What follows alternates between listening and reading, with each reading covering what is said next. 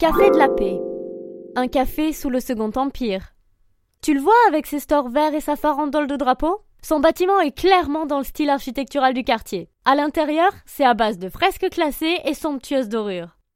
Il est ouvert en 1862 à l'époque de la splendeur du Second Empire et des grands travaux du baron Haussmann.